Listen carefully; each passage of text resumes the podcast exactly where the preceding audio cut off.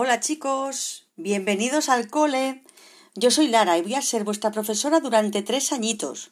Vamos a pasarlo genial. Viajaremos a lugares desconocidos, descubriremos cosas muy interesantes sobre un sinfín de cosas, pero lo primero que haremos será conocernos mejor y sobre todo conocer nuestro cole y nuestra aula. Esta será nuestra primera misión. También aprenderemos muchos números, letras y un sinfín de cosas más. Pero también jugaremos, porque os gusta jugar, ¿no?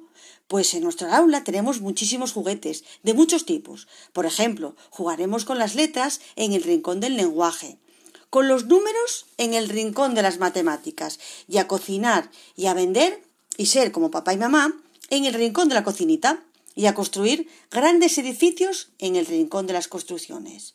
¿Qué os parece si empezamos ya? Tres, dos, uno. ¡Despegamos!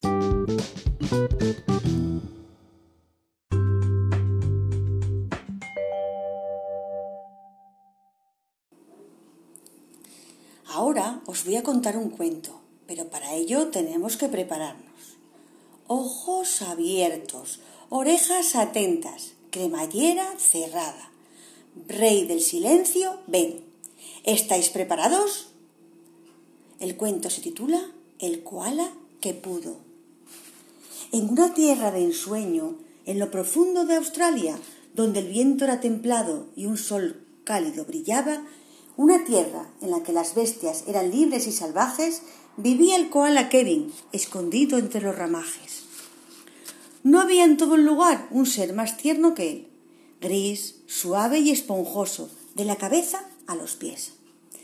Practicaba con pericia sus tres hobbies favoritos dormir, vivir en lo alto, comer hojas de eucalipto, materias en las que era un hábil y ducho experto. Sin duda, el mayor maestro en eso de estarse quieto. Vivía a salvo en lo alto y sobre todo a su ritmo. Abajo me da canguelo, que no me atrevo, lo admito. Tan ruido, tanto ruido, todo abierto y caos y velocidad. Nada de eso. Seguiría sin moverse ni cambiar. Encaramado en su árbol sentía seguridad no se mostraba dispuesto a ninguna novedad. Un día vino el tejón y lo llamó con un grito.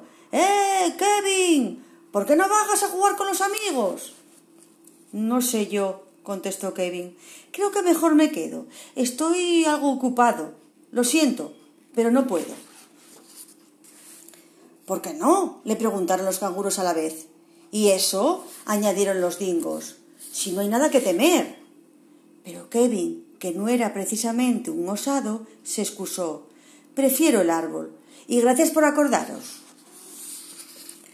Mientras Kevin los miraba charlar e inventarse juegos, pensaba en parte ojalá pudiera estar junto a ellos. Pero a esas horas seguro que añoraría su hogar. La aventura era un peligro y tendría que esperar. Cada vez que, los, que, los, que lo invitaban respondía con un no pues la idea de soltarse le causaba un gran temor. Así pues, la vida era la misma día tras día. Las semanas avanzaban y los meses transcurrían.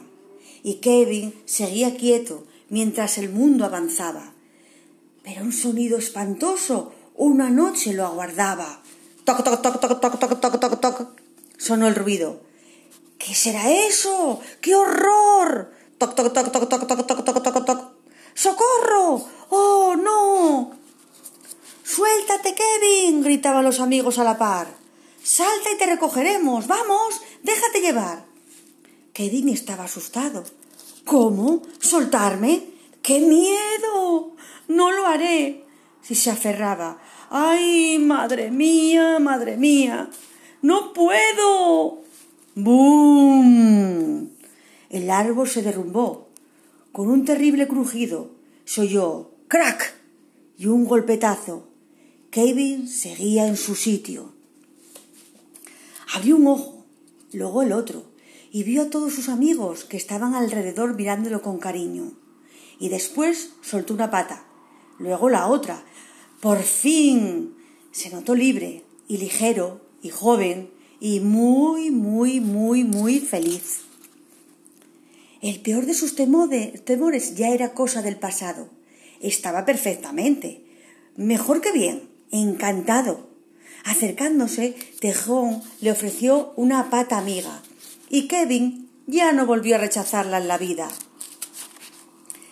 Luego Dingo preguntó Vendrás a jugar ahora, ¿no?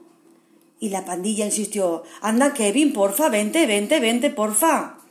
Y aunque no estaba en sus planes, les dijo Kevin resuelto Compañeros, sí que iré. Esta vez creo que puedo.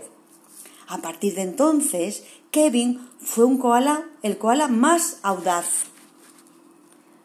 Cuando pruebas cosas nuevas, a que la vida es genial.